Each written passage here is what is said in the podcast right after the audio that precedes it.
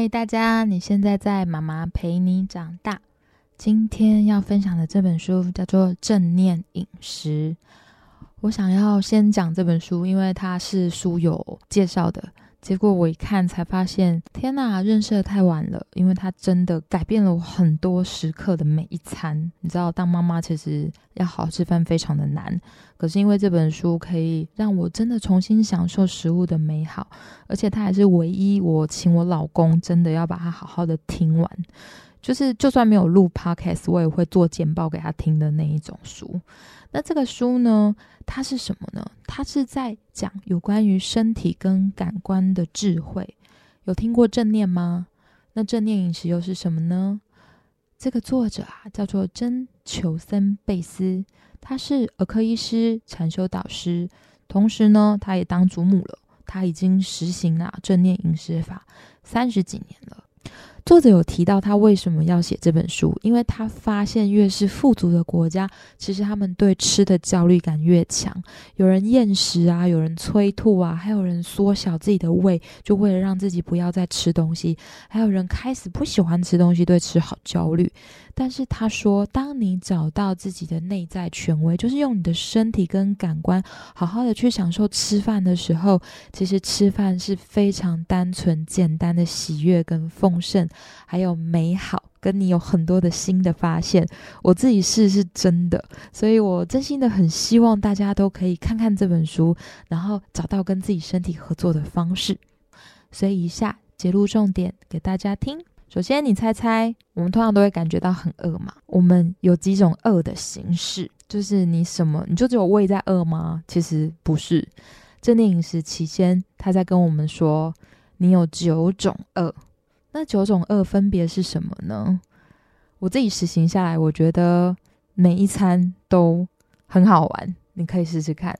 他第一个讲到的叫做眼饥饿，眼饥饿就是当你呀在餐厅用完餐很饱的时候，比如说服务人员说你要再来一份甜点吗？然后你说哦不用了，其实你已经吃饱了。可是服务员察觉到你有一点迟疑。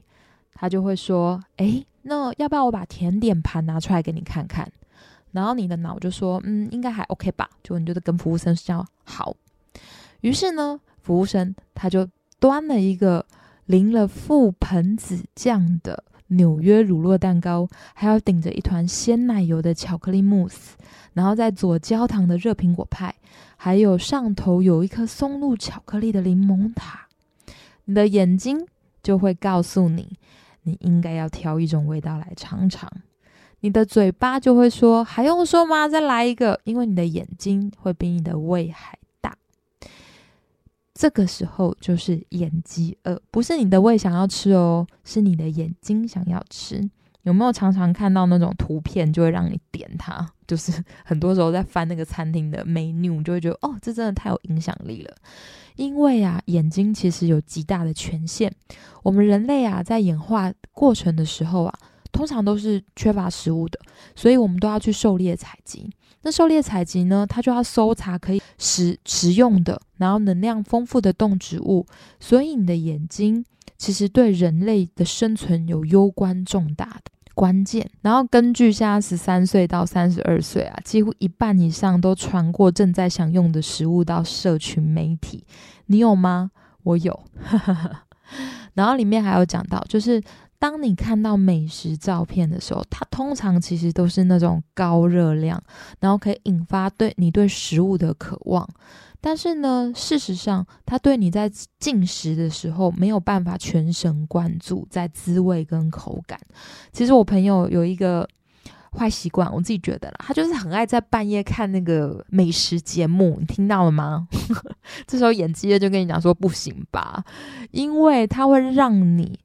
嗯，诱发你的眼饥饿，然后再传达到你的脑跟嘴，然后你就会去拿宵夜来吃，所以它是没有办法满足你，就是有关于全心投入吃东西的满足感的。所以，请你嗯，先晚上的时候，或是没必要的时候，尽量不要看那些呃美食照片，因为商人他其实非常的了解眼饥饿，他会让你走进他的食品区或贩卖部，甚至是餐厅，他会用很多很漂亮的照片，让你的眼睛指挥你的脑决定进去。那其实你的眼睛呢，通通常也可以决定你要吃多少。如果你看起来很多，就是你很多的食物，其实你也会吃很多。你使用大盘子的时候也是。所以如果你想要少吃一点点，你就可以用小盘子。那你也会发现哦，食物很少被烹调成蓝色的，因为其实我们对发霉的食物是有戒心的。所以通常如果灯光是蓝色的，你就会觉得呃好恶心哦，你就没有办法吃了。这是眼饥饿的其中一个有趣的现象。所以呢，你要怎么样用眼睛滋养自己，而不要一直想要吃东西呢？就是你可以在吃之前，作者说你观赏你的盘子，还有食物的颜色、形状，甚至是它的纹理。但平常呢，我们可以多多欣赏美的事物，比如说花啊、影子、阳光跟树，这样子滋养你的眼睛。然后用你的眼睛就可以滋养自己，所以它里面有提到哦，眼不见心不念是真的，停止用影像在喂养自己的欲念了。那我自己看起来就觉得，嗯，当你有意识的时候，就是你知道这是你的眼睛在饿，不是你的胃或你的脑，其实它就会从无意识进到你的意识，进而就减少你会一直想要吃东西，让你的胃很累的影响力。所以记得哦，眼睛呐，它会要求你要吃好好吃的食物，看起来好好吃，要多吃一点。但是你一定要问问看你的胃跟身体。然后平常我们也要常常的观察，什么东西会引起你的眼饥饿。总之，你就去逛一趟百货公司的那个食品区，其实你大概就知道了。好，另外一种饿，我觉得也很有趣。另外一种饿呢，叫做触觉饥饿。触觉就是身体触碰的那一个，它是有关于你的舌头跟手指的。手指你一定觉得很奇怪，但是待会会讲到。首先是舌头，就是你有没有尝过那种像我现在举例的形容词哦，就是柔滑的、松脆的、浓厚的，通常都是巧克力嘛；粗糙的、软硬的、清脆的，多利多滋那种，就是有嚼劲的。甚至是啊，它里面还提出到，很多时候的食物被退回厨房，其实不是味道，是因为嚼劲。比如说很短的薯条啊，很硬的肉，但是却不是味道。日本呐，在口感方面的认知领先呐，大概它有四百多种形容词是形容口感的，就是像柔和啊、圆润。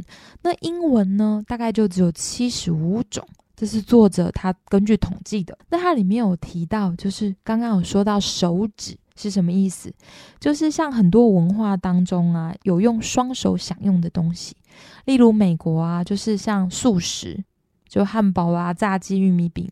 但是印尼跟马拉维呢，就是有手抓食物，用手，因为他们觉得使用餐具啊，就像用金属武器去攻击食物一样。那我觉得它里面有讲到一个很好的，他说。他们觉得用双手其实才可以带入直接的体验，而且你甚至可以控制那个分量跟美味。当然你是要洗手的，而且还有惯用手。里面有提到一个我自己很深切的感受，因为他说，如果像婴幼儿，他被允许用双手的话，因为他们真的很爱用手吃食物哦，他们就可以适当的去吃食物，而且不容易发胖，而且他们会非常的引就以那个食物。我一直要告诉我自己，就是你不要常常叫小朋友吃最后一口。之前是真的没看书就很会，因为如果你一直逼小孩吃最后一口的话，其实我们会教小孩就是漠视身体反馈吃多少的能力，那他就可能就会乖乖的把它吃完。但是我弟开餐厅的，他说他有一次哦，就是看到一个妈妈一直叫小朋友说你再多吃一点，再多吃一点，就是吃完它，结果那个小孩啊到最后一口的时候，他吐了整桌。这真的是太可怕了，所以我们要注意，就是当小孩说饱了，那他可能就是真的饱了。那我们要怎么样用心的留意，就是有关于触觉饥饿呢？就是你可以常常留意你的嚼劲，那就是可以改善你的进食体验。你可以尽情的享受巧克力融化在你嘴巴的感觉。那你真的要吃鲜奶油，你就好好的享受那绵密的口感。你就是认真的去咀嚼坚果，有关于坚硬的那种脆感。可是呢，里面有提到哦，就是你要怎么用触觉滋养自己。其实按摩是非常有疗效的，因为按摩它可以让你的血糖降低，就是治愈糖尿病也很有效，甚至可以让气喘儿的肺功能提升，还有降高血压。因为按摩它可以有多巴胺跟血清素。最重要的触觉滋养，平常你还可以这样子，就是你你可以多拥抱。然后刚刚有讲到按摩嘛，其实还有另外一个，就是你可以冲泡热水澡，这些都可以用触觉去滋养你自己。那另外一种饿是什么饿？就是还有一个是耳朵的饥饿。耳朵的饥饿有一个很有趣，就是进食的声音。里面有提到，就是一个牛津大学的查尔斯史班斯博士，你知道，很老舍。他啊是一个跨感官的整合知觉专家，还荣获搞笑诺贝尔奖。呃，就诺贝尔有搞笑奖哦，因为啊，他把改变洋芋片咔吱咔吱脆响的频率和音量，他研究出来就可以改变人对于食物有多酥脆跟新鲜的感知。就是很多人他在嗯吃洋芋片的时候，如果他没有听到咔吱咔吱的声音，他就会觉得嗯这个是不新鲜的。可是有一点你要注意，就是。如果这个耳机二啊，就是他的实验是，当人呢蒙上了眼睛，然后给他听白噪音，就是那个嗡的那样子白噪音。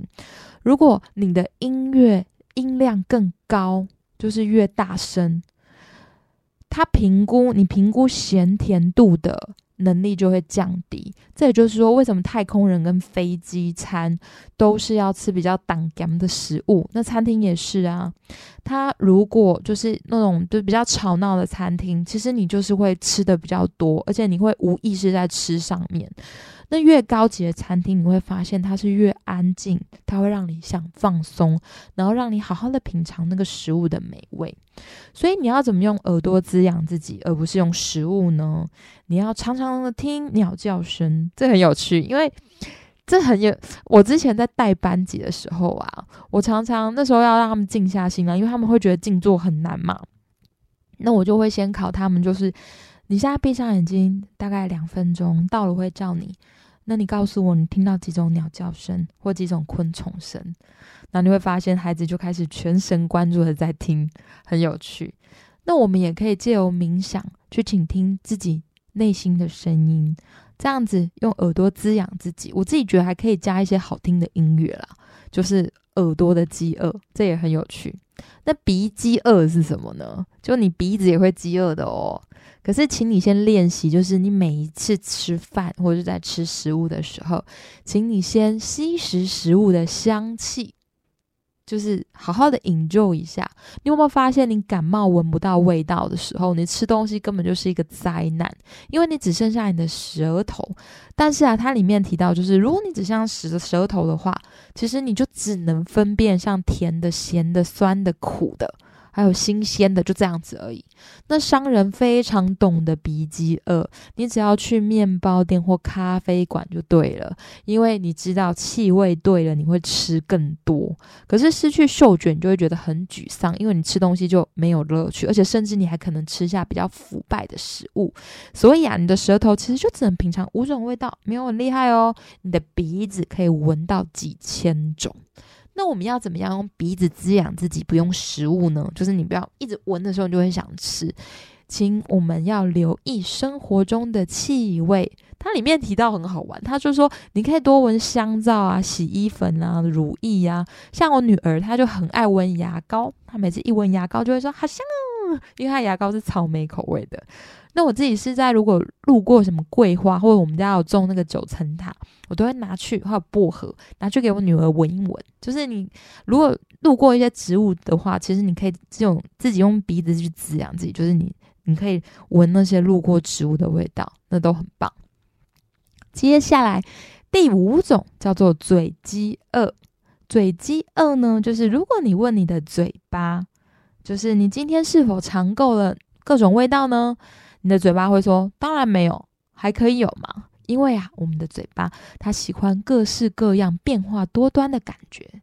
里面啊，作者有提到一个例子，就是你有没有跟朋友一起去吃意大利面，然后第一口觉得啊好好吃哦，第二口啊你开始发表意见了，你就会跟你好朋友去聊过去你吃到最好吃的餐厅，然后那个意大利面怎么样好吃，然后低头你忽然之间发现盘子空了，因为你刚刚在聊别的食物嘛，你没有吃这一刻在你眼前的食物，所以你的嘴饥饿就没有满足。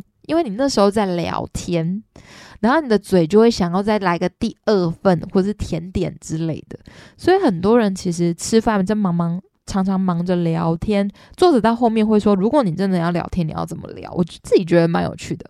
还有就是你看电视漫不经心的时候，你会发现你的肚子就会抗议说饱了，可是你还会一直塞，一直塞，然后就会觉得，嗯，我好像也没有吃什么。其实是因为我们没有吃这一刻在我们眼前的食物，你没有好好的看着它。那你要怎么样满足你的嘴饥饿呢？就是我们不会吃过多，让自己的胃很不舒服。关键在投入，就是我们要把注意力放在嘴巴上。打开你的意识，就是你要留意所有的，嗯，比如你咀嚼的时候，它你自己的气味，然后它发出来的声音，还有那个感觉怎么样，柔软度。你要专注的时候，你就可以吃对的食物，跟吃刚好的食物。因为其实它里面常提到满足，满足跟饱足是不一样的体验。饱足呢，是指你的胃被撑大，你已经饱了。可是满足呢，是当你知道怎么样去满足你的嘴巴、耳朵、鼻子，还有刚刚讲的像触觉，还有眼睛，其实你就会觉得很放松跟宁静。有一个参参加正念饮食瘦了好多好多的女孩子，她那时候就学会问自己说：“我为什么要吃东西？”但其实是为了平静。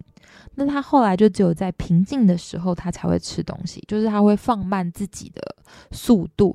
有时候，其实我自己觉得正念饮食应该不是重点在减肥，虽然说它可能是附带的效果，因为其实很神奇啊！我才看一个礼拜，然后我也没有每一餐都真的非常有意识的去用正念饮食，但是只要我想到的时候，我就会，因为其实要照顾小孩，你真的会容易分神，但是当我呃，投入在用餐的时候的每一口，就是你可能一口，或者是你有意识到说，我现在要慢，我现在要打开全部的感官吃，或是我吃饭不可以再配书，不可以再追剧，甚至我就只有看着小孩这样慢慢的吃饭，这也都可以。其实你就可以放慢自己的速度，然后感觉真的是比以前还要满足，真的会发现很多食物不同的美味，然后还有它的鲜艳度。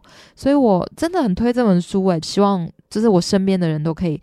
看完，甚至你可以去买这本书，然后好好的去做练习，因为我觉得它不会是你直接可以马上懂的，然后去练习。它可能就是你要一直一直想说，哦，我现在是什么饿，然后你要怎么样去滋养自己，这样子你就可以不吃过多的食物，然后去选很健康的食物，让你的身体不会那么的累。好。接下来我要讲的是，就是我们真的要用心品尝最初的几口，跟甚至是饮料的滋味。你真的可以喝，但是你就好好的享受它。好，那我们现在讲到第六个饥饿了。第六个饥饿就是我们很常有的，就是叫胃饥饿。胃饥饿呢，就是其实我们都习惯吃过饱。那当我们一直习惯吃过饱的话，其实我们就会丧失那种感觉饱足的能力。胃要花很大很大的功夫，他才他常常要工作很久很久才要消化的完，就是他必须要苦干实干的一直做一直做。听起来有没有觉得胃胃很心疼？所以我们要重新找回跟胃的联联系，然后我们要善待它。作者有提到，刚开始如果你问你的胃说：“你饱了吗？你饱了吗？”其实呢，你得不到回答，很多人都得不到回答，包括我。但是你要一直问，只要你尝试问个一两天，胃就会给你答案。所以你要听胃的声音，然后去感受到你现在到底饱了没，然后让它休息，不要没完没了的刺激。我最常叫我女儿眼睛闭起来，我说：“你饱了吗？你还可以再吃吗？” 然后自己就眼睛闭闭，这样说：“嗯。”可以，这样很可爱。好，那它里面有提到胃饥饿，有很多人就是他明明十二点或是六点，他还不饿，但是他还是吃，为什么？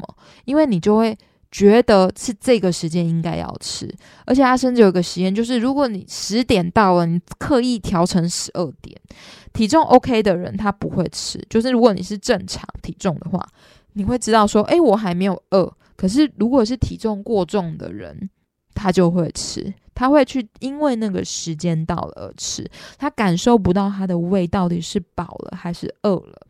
那有根据研究，就是三岁的小孩啊，吃够就会停，真的，你给他一大碗面，他吃够就会停。可是五岁很奇怪，五岁他会勇敢努力的把它吃光，因为他常常会遭受到父母说再吃一口，把最后一口吃光。你想想看，非洲的小孩。所以这个真的要有警觉，就是不要漠视身体的反应，因为有时候其实是量的关系，或是孩子他本来就没有吃那么多。所以里面有提到，就是我们一生呢，就只有一个身体，他非常辛苦的工作，我们也要好好的照顾他。那你要怎么练习？就是善待你的味蕾，常常问就好了。它里面有提到，就是你在进餐的时间，你都常常问说：“你现在几分饱了？是三分吗？还是五点六？还是七分？”那你还要问自己说，你还可以吃多少？记得重新善待你的胃。那接下来是什么饿嘞？接下来的饿呢？我自己很喜欢，因为我原本以为它没有效，但是没想到我自己亲自去询问了，真的做了这件事，我发现它其实是真的可以让我比较有意识的去选比较营养的食物。这个饿叫做细胞饥饿，细胞饥饿啊，它就是。比如说你生病的时候，其实你可以听见你细胞的要求。当你刚刚痊愈肠胃炎，你的细胞会说，它对巧克力或油腻的汉堡。或是那种炸鸡腿没有兴趣了，他那个时候要的可能是清汤或吐司，或是那种简单的运动饮料。所以你生病的时候，你可以听见你细胞的要求，但是平常的时候，其实你会比较难听见。之前的话，就是当我们空调设备没那么好的时候，其实人类还有一种寒冷饥饿，就是当气温骤降，你的身体啊，它会本能的去索求更多的食物。但我们现在就是空调设备都很好了，所以我们比以前更没有去倾听，还有回应我们身体的要求。因为之前的那种饥饿的感觉，对我们的生存是至关重要的。所以，当你在超想选东西的时候，请你把你的细胞召唤起来，你就说现在什么东西对你比较营养。其实有时候真的就是你要吃丹丹汉堡呢，还是吃自己煮的意大利面？就是你可以自己加很多花野菜那种。你问你的细胞，它一定不会选丹丹汉堡，因为那个东西太甜了。但真的很好吃。如果你问你的嘴的话，你的嘴就会说 OK，眼睛也会说 OK。对，但是你只要想要选择对的食物，你必须要召唤你的细胞。就是你是不是吃青菜的时候，或者是比较淡的海鲜的时候，你真的会感觉比较舒服。所以身体是有智慧的。作者说爱甜啊，就像某一些动物的本事，它只要吃一口，它就知道它哪一些东西是需要的。那你要怎么样倾听你的细胞饥饿呢？作者又说啦，你一直听会发生的，就是要耐心。我自己是会把它召唤，就是我到底细胞你要选什么？就自己在选择过程当中还蛮有趣的。好，那接下来我们要讲的是脑饥饿。这个我觉得有一些人应该会有，因为我们现在真的是 太多时候用脑了。就是人的思维里面，它其实会处理很多像资料、数据、指令或是。批判的东西。那如果你常常去看那种报章杂志，追追随那种最新的健康或是减重食谱，你可能会大于依赖你自己的感官，你就丧失自己对味觉跟嗅觉的自信。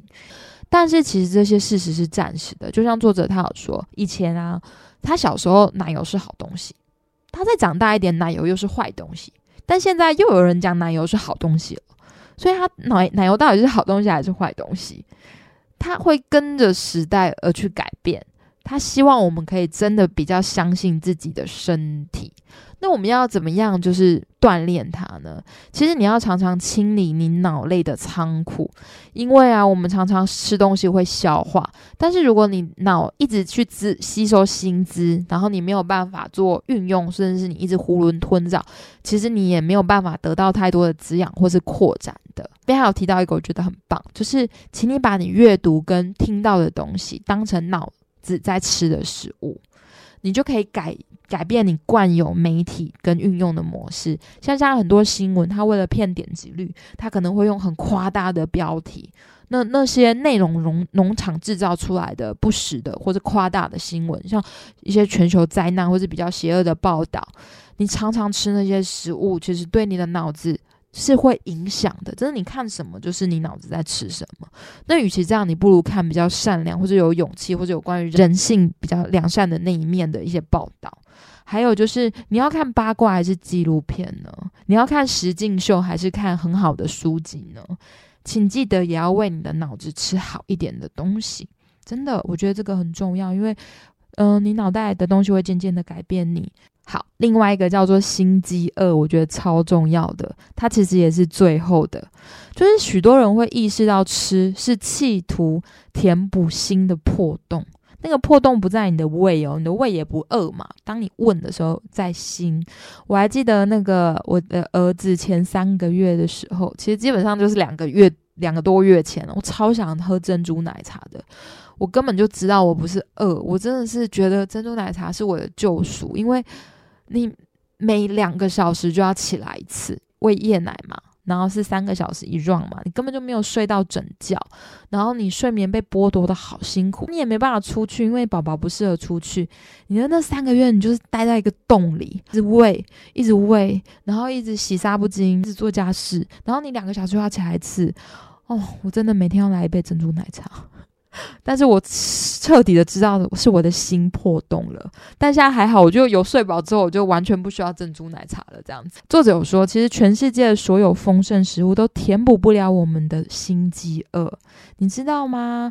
我们的心啊，是由我们和自己亲密感，还有别人亲密感来滋养自己的。所以呢，心饥饿啊，记得我们也不要依赖他人，因为它里面有提到你的小孩会大，啊，他会变啊，邻居会搬家啊。你要怎么样滋养你自己的心呢？就是我们要走入大自然，然后多做那些创意的活动，像是音乐啊、手工、木头做，然后或者是舞蹈，然后陶艺，还有绘画，这样你就可以天天滋养你的心。我要特别分享作者啊，他在《心饥饿》的结语。他说：“倘若我们没有每天滋养自己的心，那么无论多么美味的食物，我们都没有办法获得真正的满足。相反的，如果我们怀着正念饮食，一种亲密跟相依的感觉便会升起。我觉得是跟自己的身体。这个时候啊，不管什么食物都可以滋养我们的心。接下来呢，这是正念饮食最有趣的。”就是当你知道这九种饥饿的面相，那你要怎么选择呢？因为你的脑、你的眼、你的鼻，甚至是触觉、你的胃，他讲的话都不一样。可是呢，里面啊，作者有提到有一句人生箴言说。觉察可以带来选择，而选择带来自由。所以，如果你已经要升到可以意识到到底是谁饿了的层次，那你就可以开始展开你的自由之旅。首先呢，像我自己就常常在吃饭，或者是你想要吃宵夜的时候，你就可以问说：“我现在是什么饿？”比如说，如果我明明不饿，我还想吃，但是我却没有看到任何的东西。我就想说，今天是不是没有做到自己很喜欢的事情？你是不是需要听一听你最喜欢的音乐，或是真的好好放松下来看书？那你知道你自己是心饥饿的时候，你就会开始去想说，我要怎么样滋养我的心？那有时候你在嗯逛餐厅的时候，你会发现，哦，这个好吃，我每个都想吃，你就会知道这是你的眼睛在饿。那你就要去避免，就是看太多的那种食物。你可能就是要好好的专心，就是买完就走，因为他有说嘛，眼不见心不念。那你平常就打开你所有的感官去吃东西。我觉得这个你可以倾听你的饥饿的九种面相后，你真的可以选择比较多，然后你可以好好的，即便他们很矛盾，你都可以在矛盾当中有一个正确的选择。你真的是可以选择鲜奶油草莓面包，可是你就会知道，你要好好的享受那个绵滑的口感。然后你要好好的去看着那个食物的形状。以前我吃饭是很爱配书啦，就是我之前坏习惯，就曾经也有追剧这样子慢慢吃饭。可是自从我看了正念饮食，我不知道为什么，我就再也没有就是边吃东西边看书或者边追剧了，因为。我会知道，说我没有办法好好享受眼前的食物的时候，就等于我没有善待我自己的身体。那我要怎么样去跟食物还有自己的身体做出很美好的合作？那个是需要我去好好的意识到这件事的。所以今天正念饮食讲饥饿的九种面相，我自己好喜欢哦，也希望可以帮助到大家。